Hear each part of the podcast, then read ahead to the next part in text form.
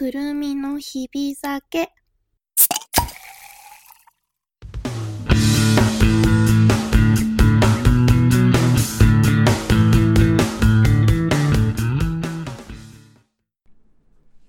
本日もお疲れ様でした。皆様こんばんは、くるみです。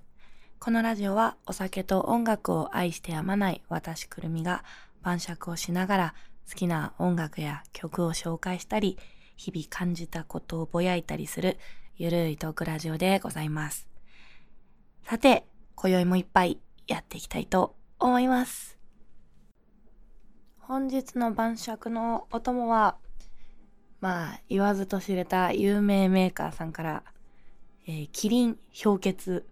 のシャルドネスパークリングを発見したので買ってきました。氷結はね、基本レモンかグレープフルーツぐらいしかあの飲まなくて結構季節限定のやつとか割とそんな飲まないタイプなんですけどあの氷結無糖のシリーズとかね確か前もここで飲んだ気がするんですけどあれは好きでよく買うんですけどシャルドネスパークリングって絶対美味しいじゃんと 思ってなんかこのシャルドネ系とかなんかマスカット系とか割といわゆるブドウ味に弱いんですよね私。マスカットとかね。はい。なので買ってみました。じゃあ私缶なんでねちょっとお先にプシュッとさせていただきますよ。よいしょ。イエーイ。はい、えー、それではお酒が飲める方は、えー好きなお酒アルコール飲めない方は今一番テンションが上がるお飲み物をお手元に用意していただき私と一緒に乾杯してもらいたいなと思います。用意はいいでしょうか。今週も大変お疲れ様でした。乾杯。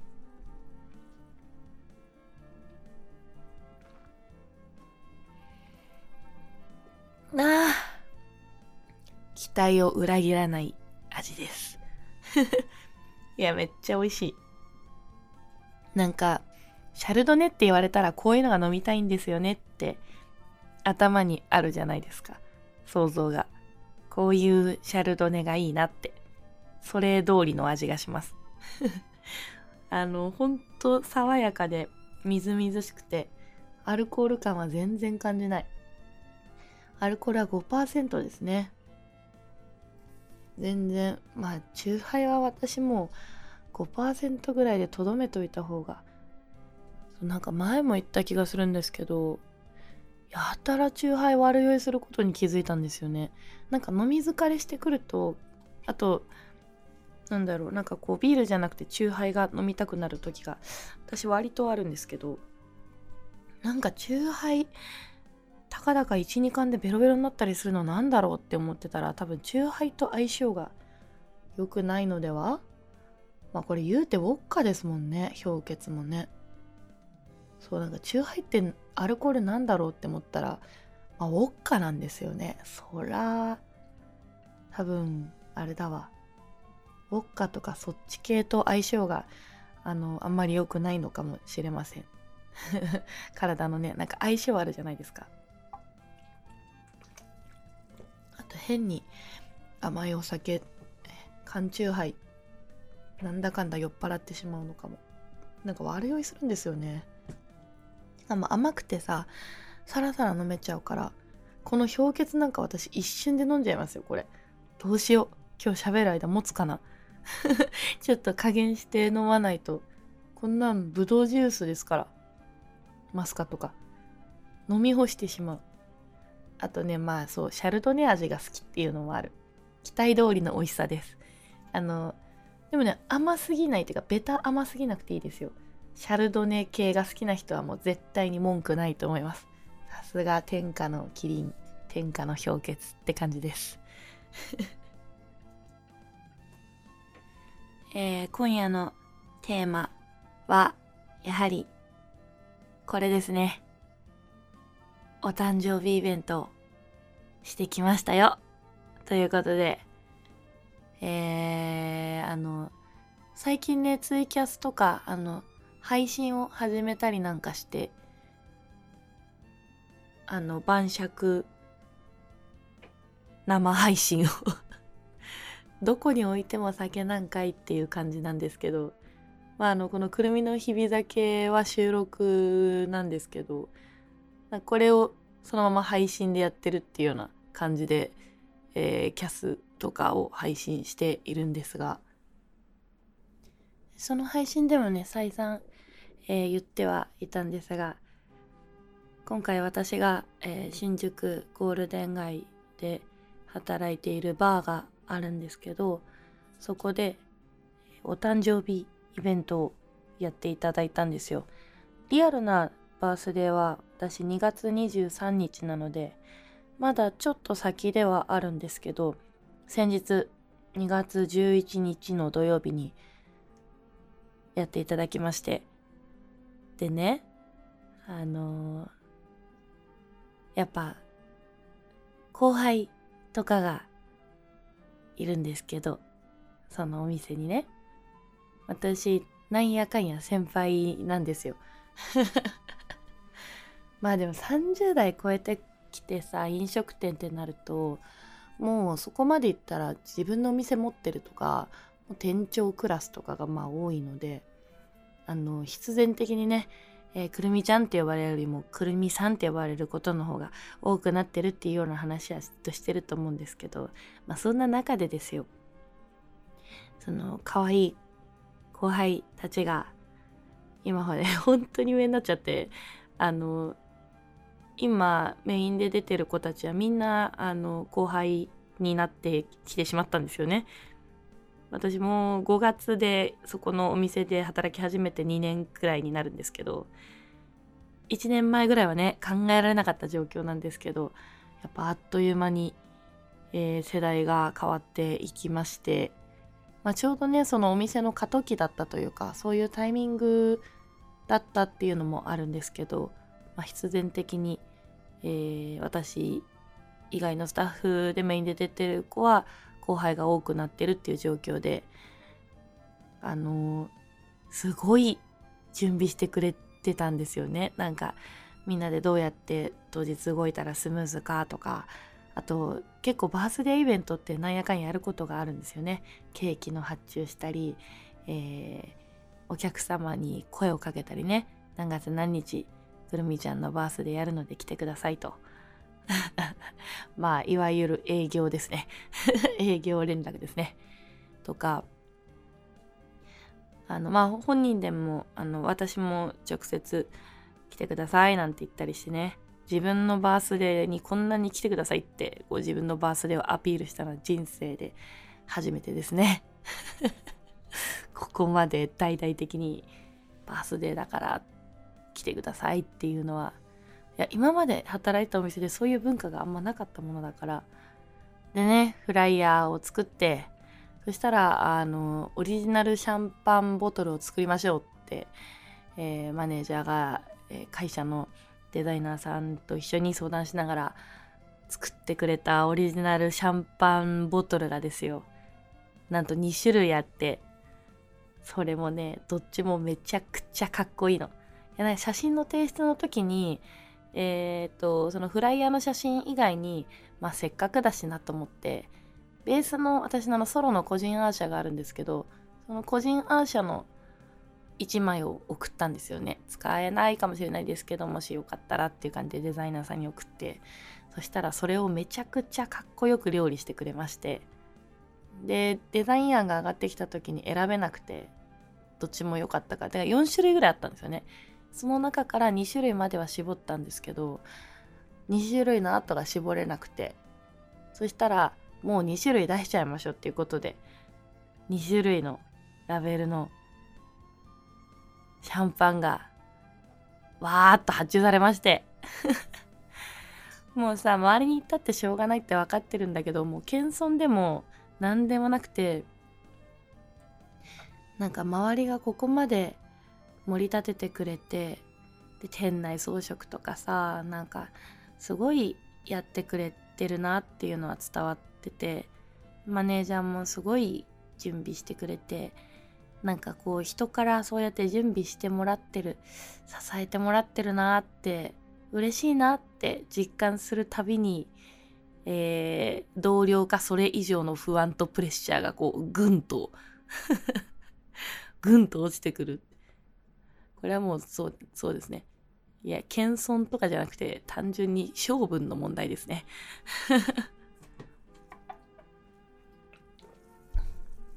なんかさ、みんな言ってくれるのよ。大丈夫ですよ。くるみさんなら絶対大丈夫です。すごく嬉しい。で、まあ自分の中でもさ、5月で2年。まあ、言うてね、そのお店は私週末とか、まあ出れて、木金土とかしか、あの、出れてないんですけど、出勤が。昼の普通の仕事をメインでやってて、で、週末そこのバーで出てるみたいな形なんですけど。なのでね、あの、出勤日数もフル勤なわけではないし、そう、あの、精神誠意ね、やってきたつもりではあるんですよ。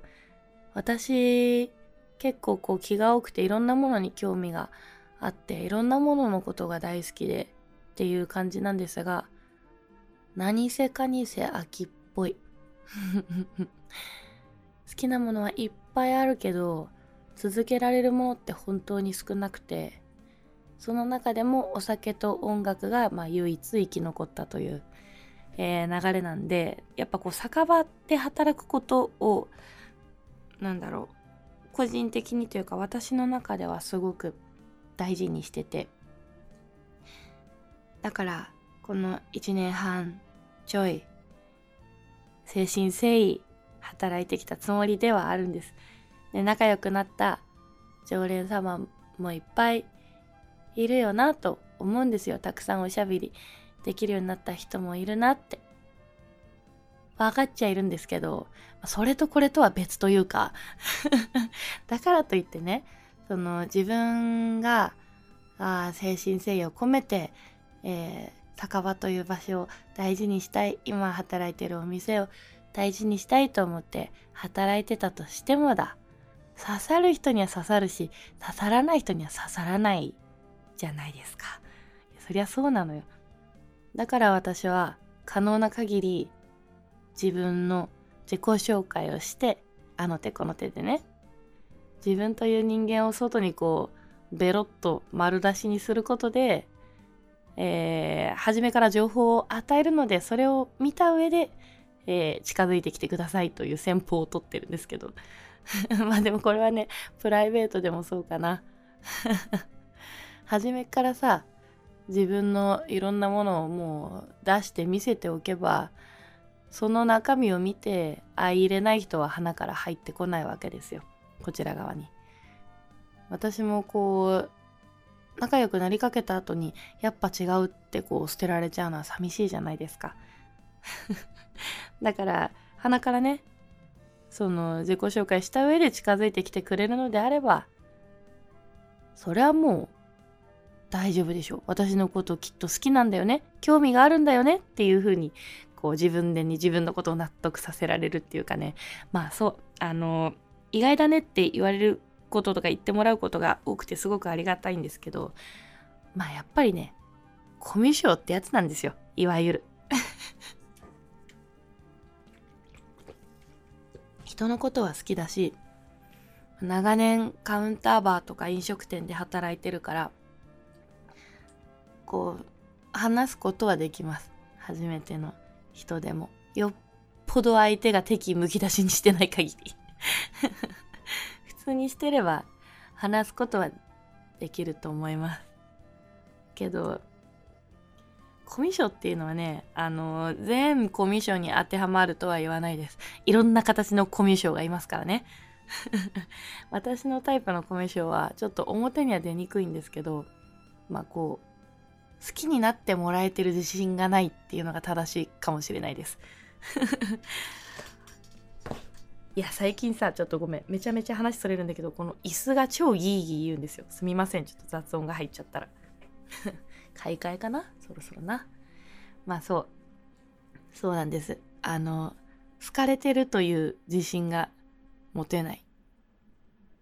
というタイプのコミュ障な気がします。えー、仲良くなっても仲良くなっても仲良くなったと思ってもそれは私の独りよがりかもしれないってかなり長い間思いますね。相当長い期間であの人のことを、えー、結構人の言葉を信じるというか信じたいと思ってそうしているタイプの人間なんですけど疲れてるという実感だけはどうにも信じられなくてね。だからなんだろうな。あのどんなに仲良く話せた実感があっても多分本当にこの人私のことを好いてくれてるんだって私自身が納得して、えー、思えるまでに多分相当時間がかかるタイプだという自覚があります。だからもう10代の時からの付き合いとかそれこそもう学生とか高校生の時からの付き合いみたいな人ってまあ30も過ぎてくると少なくなってきますけどその少ない人たちに関してはこんなに長い間こんな私がしっちゃがめっちゃかな人生を歩んできているのを見て知っているこんな長い間私を見捨てずに 見捨てずにというか、まあ、未だに、えー、関わろうとしてくれてるっていうその年月には、あの、やっぱ信じる根拠があるじゃないですか。まあでも、その、今働いてるお店、ましたよね、そのカウンターを挟んだお客様ですよ。一体どれほどの人が私に時間とお金を使ってくれる使う価値があると思ってくれるんだろうかって考えたらたかだか1年半くらいでそこまでの爪痕を残せた感じはやっぱ全然しない。あの普段飲みに来るだけでもかなり特別なことだなって思うんですよ。時間とお金を使ってくれてるっていうのがやっぱすごいあって。ましてやバースデーなんて。まああのうちのショットバー別に高くはないですけど安くもないんですよね。ゴールデン街の中では。チャージ料は確か1000円とか9時超えたら2000円とかか、まあ、女性のチャージはもうちょっと下がるんですけど。で飲み物が800円とか900円からって感じかな。なんだろう。だから安くはないです。高くもないけど安くもない。高級店とはとても言い難いけど、でも安い居酒屋よりはよっぽど単価が高いお店っていう料金体系なんですよね。その決して安い価格ではないお店に、えー、定期的に通ってくれてるだけでもすごく嬉しいことなのにバースデーでシャンパンなんか万ですからね。もうなんか金の話ばっかり してますけど。いやほらそれぐらいね私にとって途方もないことだなという感じなんですよ。あんまりさ自信ない自信ないってうじうじしてたらすげえうざいじゃないですか。分かってんの頭ではね。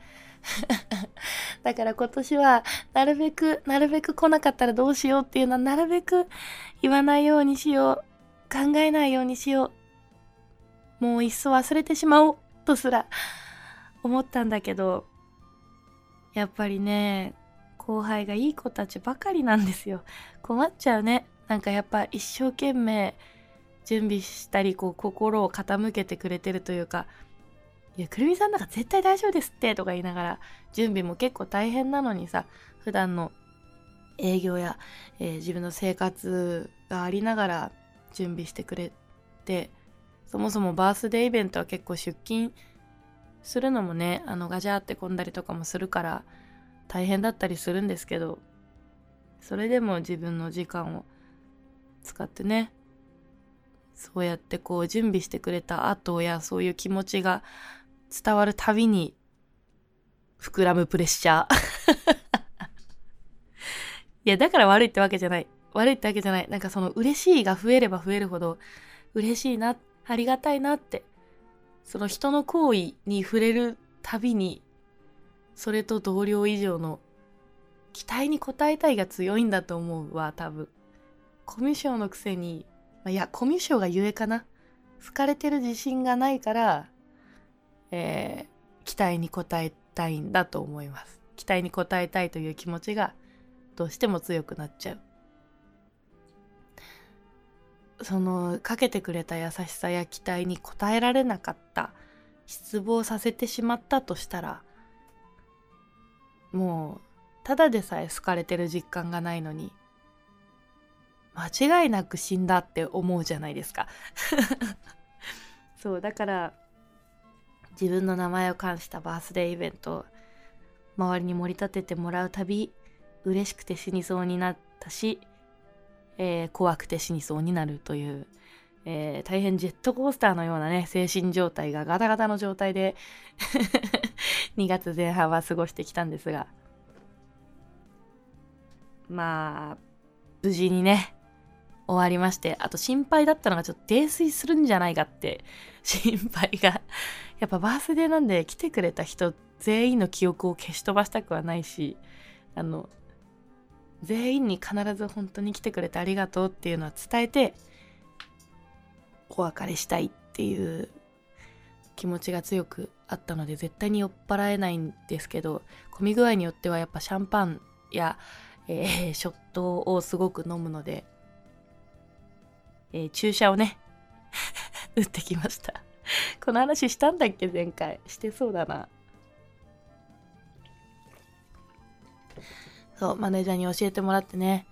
知ってましたか？私、初耳でね、あの、肝臓、ニンニク注射肝臓を保護する注射っていうのがあって、それをイベント当日の、えー、昼過ぎにうちに行って、注射を入れた後に、あのー、バースデーイベント開始っていう感じになったんですけど、いや、聞いたね。すごい。生き残りましたよ、なんとか。結構な量を飲んだと思いますけど、やっぱ注射ってすごいな。感動しちゃった。あとはまあもちろん一緒にいてくれたね、その出勤してくれた人たちがうまくさばいてくれたからっていうのはあるんですけど、後半のショット祭りはやっぱ、やっぱショットはきついよね。ショット祭りは結構ぐらつきましたけど、まあもうでもそれ本当に朝方とかで、それ以外はもうシャンパンって感じだったので、無事に生き残れたし、あとなんか意外な人がいっぱい来てくれました。正直さ、あの、営業ライン、あの、来てくださいっていう、こう、営業ラインとかも実はめちゃくちゃ苦手なんですよ。今までの飲食店でまあそういうことやる機会がなかったしまあライブのお誘いぐらいはしてたけどね。まあ飲食店関係ないけど。なまあなんか誘うだね。このイベントをやるので来てくださいみたいなやつ。バーでやったことは本当になくて。やっぱほらこう苦手なんですよ。多分それぞれのスケジュールもあるだろうしなとか営業ラインやって言ってる人とか、まあ当然多いんで ま来る人は来るだろうし、来ない人は来ないよなって、やっぱどっかあるというか。でもね、わかるんです、その営業ラインというか、お誘いラインの大切さって。自分でもそうだから。行こうかなってぼんやり思ってたりとかしても、意外と日々の生活で忘れてたりとかして、この日どうですかってポンって連絡があった時に、あ、そうだった、そうだったって思い出していけるみたいなの結構あったりするんですよ。だから、そういう営業ラインは絶対に大切だっていうのは分かってるんですけど、苦手でね。まあでも送りましたよ。で、今回ね、もうただ営業の連絡をするだけだったら、性分的に結構きちいなって、あの、私のバースでやるんで祝ってくださいっていう連絡をさ、するのは結構しんどいなって思ったの、自分的に。だから、賭けだったんですけど、あの、思いの丈をね、長文にして送ったんですよ。今のお店に対して来てくれる、来てくれている方へのありがとうの気持ちを返したいです的なね。まあそうそのお店がちょうど過渡期って話は前半したと思うんですけどスタッフがかなり入れ替わってるんですよね。ずっと主軸だったスタッフがあの別店舗で、まあ、出世ですよね。出世したりあのずっとメインで出てた人たちがあの別のお昼の仕事で忙しくなって出れなくなったりとか。でどんどんここ半年から1年くらいで新しいスタッフが入ってきてそのスタッフの子たちが今頑張ってくれててシフトが回ってるみたいな状況なのでいるスタッフがここまで入れ替わるとやっぱりお店の雰囲気も少しずつ変わってきて出入りするお客様も変わってくるのがまあ飲食店の不思議なところでそのままずっと変わらない常連さん変わらずに来てくださる方もいらしいるし頻度が落ちた方もいるし全然来なくなった方もいるし逆にあれなんか最近この人すごい来てくれるなって人とかが増えたりもする。つまりまあそう入れ替わってるんですね。お客様が多分。その全体数はつかみきれてないですけど。だからでも私はちょうど真ん中にいる立ち位置なんですよね。入った当初は一番自分が下であの先輩たちがいて教えてもらってっていうそのなんかまあ今の味噌スープ、まあ、味噌スープってお店なんですけど今のお店で言うとレジェンドチームがもう年数も長くて、えー、お客様との信頼関係も築けてるようなレジェンドチームがいてそこからわーっと新人ばっかりになったっていうまあ印象なんですよね多分。で私はずっとその中間層にいる。だから一番下で入ってあの上の人たちが別店舗になったり忙しくなったりってなって必然的にその後入ってきた下の子たちがわーって出るようになってっていう流れ。だから今のお店に来てくれてる人のことをなんかそのなんだろう。まあどの人もそうなんですけど昔から変わらずに来てくれる人に関しては特別なありがとうの気持ちがあるしここ最近刺さってくれて急に頻度上がって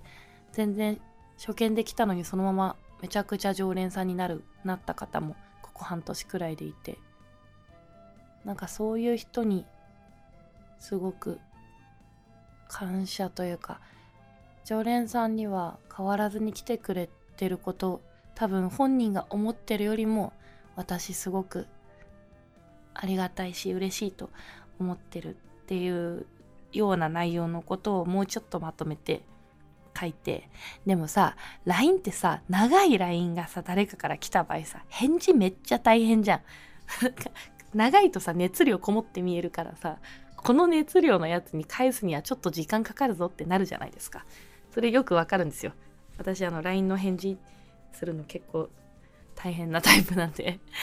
だからそういう煩わしさはあの受け取ってほしくないなと思ったから気持ちだけわーって綴ってあのもしよかったら誕生日でもまああと2月は週末は出るんでね、えー、別日でもいいので乾杯できたら嬉しいよみたいな一言添えて最後にね返信不要ですって。バースデーの営業ライン本音を言えば返信あった方がいいのよね。だって誰が来てくれるかっていうのがある程度分かった方がさ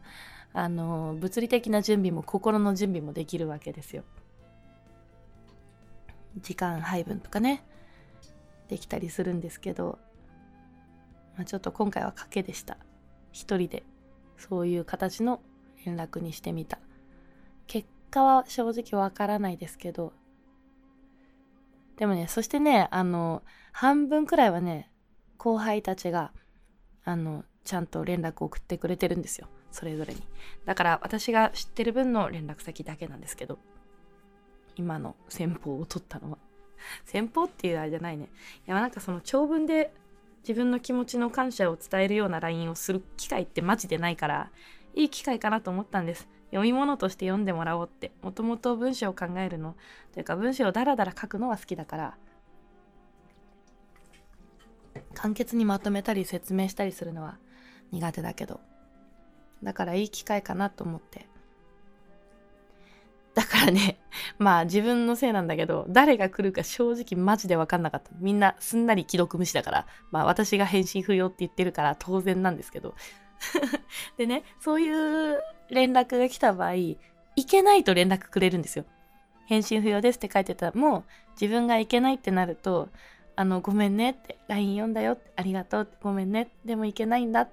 あの、その当日は行けないけど、どっかで顔出すねっていう優しい連絡が来るわけです。キャンセルの連絡だけ受け取ることになるんですね。これは、よく考えればわかることなんですけど、あ、そういやそうだよなって。ただ、あの、ただ読んで、既読は、にはなってるけど返信がない勢は、どこまで、あ、OK の既読スルーなのか、それとも、ああ、なんか読んだけど、ちょっとこの日はいけねえな、の既読スルーなのかちょっとわからなくてですね。結局めちゃめちゃ当日不安っていう、あんまなんか、あんまみんな来れねえんじゃないかみたいな。意外と来てくれました。ありがたいです。みんな無言で来る派でしたね。まあ自分で自分の首を絞める形にはなりましたが、営業ラインというストレスを乗り越えるためにね。ストレスって言っちゃダメだけどさ。すごく大切なことだっていうのはよくわかるんで。だからまあなんだろうな。で実際当日は本当になんかねもう本当に嬉しい言葉まみれだしもう空間全部が嬉しくて。なんか人の愛を山ほど 感じたお誕生日イベントにしてもらいました。多分人生でいっちゃん派手に祝ってもらったと思います。だ ななんだろうな。本当なんかこの1年ちょっとめちゃくちゃ頑張るっていう話はずっとしてると思うんですけどよりそういう気持ちが強くなりました決意したこんな風にお膳立てしてくれた。後輩やその自分の今のお店のお客様やお店の存在だったりやっぱ自分が今関わって手に届く範囲のことはすごく大事にしたいしだからなんだろう何度もこの謙遜じゃないけどっていうのを言ってるんですけど本当に謙遜じゃなく偽善でもなく偽善と謙遜と取られそうな気はするんですがまあまあどうせこの、どうせっていう言い方あれなんですけど このラジオ聴いてる人は相当変わった、えー、人だと思うので まあ、そこまでオープンな、えー、場所じゃないので、全然言い訳をせずに言います。謙遜でもなく、偽善でもなく、本当に心から、その今、お店にいる後輩にあたる子たちがどれほどのびのび働けるかというかなんかその子にとってのハッピーがハッピーをたくさん残してあげられるといいなというかまあそれちょっとおこがましいんですけど単純に居心地のいいその今頑張ってくれてる子たちのその頑張りが分かりやすくそのお客様や周りの先輩方に伝わるといいなと思うし今頑張ってる子たちの存在がもっと前に出るようにというか私はそのまあもともとの性分もあるし、えー、今の立ち位置もあるんですけど盛り立ててもらうのはこのお誕生日で一旦最後で。2月11日自分が主役で前にガッて出るのはもう今月が最後にしよう。そのあとは今いるスタッフの子たちをどれほど前に持ってきてという前に持ってきてって言い方というかなんだろうなそのなんか頑張りがちゃんと伝わるようなその役割をしたいなってすごい思います。背中を押す役の方がいい。前に立って盛り立てられる方じゃなくて、えー、このお店に関してはですよ。このお店に関しては後輩の女の子たちがもっとハッピーな、えー、空間だな働きやすい、えー、いる価値があると思ってもらえるようになんかもっとハッピーになれるようななんか背中を押す役がやれたらいいのになと漠然と思ってはいますけどまあどうしていけばいいのかなって 思っているところですけどね。まあそれぐらいめんこいです。すごく恵まれた環境にいますよね、私。で、逆にね、音楽の方は、もう、引っ込むのはやめようと。もう怪我したっていいから、とにかく前に前に出るのはもう全部その音楽の方でね、やっていきたいなと。年が明けて、いきなり音源リリース、いきなりリリースライブってもう、ね、散々前回言ったけど、目まぐるしく吐きそうで。っていう感じだったけど、あその仕事面はスーパーサポーターになりたくて音楽はというかまあベース自分で作る音楽に関してはこの1年どんなに引っ込みたくなっても踏ん張って一歩前に踏み出せるぐらいのそれでそこから落とし穴に落ちたり大怪我したりしたとしてもまあいいじゃないというぐらいの一回むしろ怪我してぶっ倒れた後に学べるものを探しに行くぐらいの気概でやらなきゃなやりたいなって思っているしそれをこう改めて感じたお誕生日イベントでした。あのもうねお気づきかとは思うんですけどまた今回も喋りすぎてるんですよ。大変ね。曲紹介をやりたくないわけじゃないんですよ。やりたくないわけじゃないんですけどまあ結構私にとってとっても、えー 気持ちのこもったイベントだったんでね。ライブとはまた別の緊張感やプレッシャーや気持ちを、えー、もらったり得られたりした一日でしたね。まあでも、あの味噌スープはすごく音楽活動する上でも助けてもらってる部分がすっごく多いので、なんだろう、恩返しをしていけたらなって思っております。はい。もうこの辺で締めとこう。すごい喋ってるよ。よく一人でこんな喋れるよね。自分で言うのもなんだけどさ。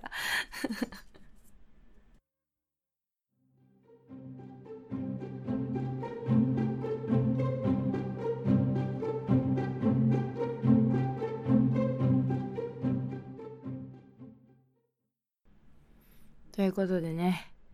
えー、そうなんですよ。それであの、このヒピ酒ラジオの更新日をちょっと一周ずらしたのはね、えー、あの、お誕生日イベントだった弊害もあってね、先週だともうドンピシャだったんだよね、時期がね。なのですみません。ちょっとずらさせていただきました。だから来週も更新になりますね。日々酒ラジオついに来週で46回ですか。すごいね。なんだかんだ。あともうちょっとで50に手が届く。今年1年どれぐらい更新できるかわかりませんけど、今まで通り、細々と、長々と 続けていきたいと思います。では、ああと一口くらいだな。なんだかんだあんまりにもおしゃべりなんでちょうどいい感じに飲めましたね。氷結シャルドネスパークリング最後の一口飲んでいきます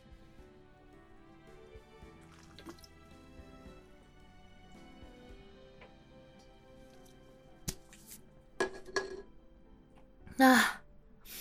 ごちそうさまでした。いやめちゃくちゃ美味しいわもう。これぶどうジュースだもん。めっちゃ好き。美味しい。ごちそうさまでした。えー、ここまで私の晩酌に付き合ってくれてどうもありがとう。このくるみの日々酒は毎月第2、第4金曜日の夜9時に更新とさせていただいております。変更がある場合は主に Twitter 等でつぶやいております。次回更新日が、あの、今回更新日がちょっとずれてるので、来週ですね。来週、えー、2月の24日の夜9時に更新予定となっております。ハッシュタグ、シャープ、くるみの日々酒、くるみのがひらがな、日々酒が漢字で、えー、つけていただけると嬉しいです。感想とかね、つぶやいてくれてもいいし、日々、えー、お酒を飲んだり、晩酌したりするときにお酒の写真をパシャッと1枚撮ってね、えー、シャープ、くるみの日々だけってつけるとちょっと楽しいかもしれません。私が。えー、で、えー、このくるみの日々だけ、株式会社 GR 札幌丸山にございます。バー、リボルバー、そして、えー、札幌大通りすすきのにございます。元祖動くしガリアさんの提供でお送りしております。では、また一緒にここで乾杯しましょう。そしてね、あの、お気づきかと思うんですけど、声がかなり枯れてまして、あの、お聞き苦しかったら本当にすみません。えー、バースデーの弊害ですね。あ、そうそう。あのー、ちょっと告知はまだ先というか、もうそろそろ告知がかかる感じになると思うんですけど、来月は私、またライブがありそうです。暫定ちょっと日々酒でこっそり詳細は決まってないんですが、こっそり日付だけ言いますと、ソロの方が多分3月の、えー、最終週の日曜日あたりにもしかしたら、まだ本格定じゃないです。もしかしたらまたライブがあるかもしれません。そしてその前の週19日ですね。19日日曜日も何がしかあるかもしれません。ので、ぼんやりスケジュールを、えー、興味がある方は開けてもらえると嬉しいです。はい。ということで告知終わり。それではまたここで一緒に飲みましょう。皆様、良い夜を。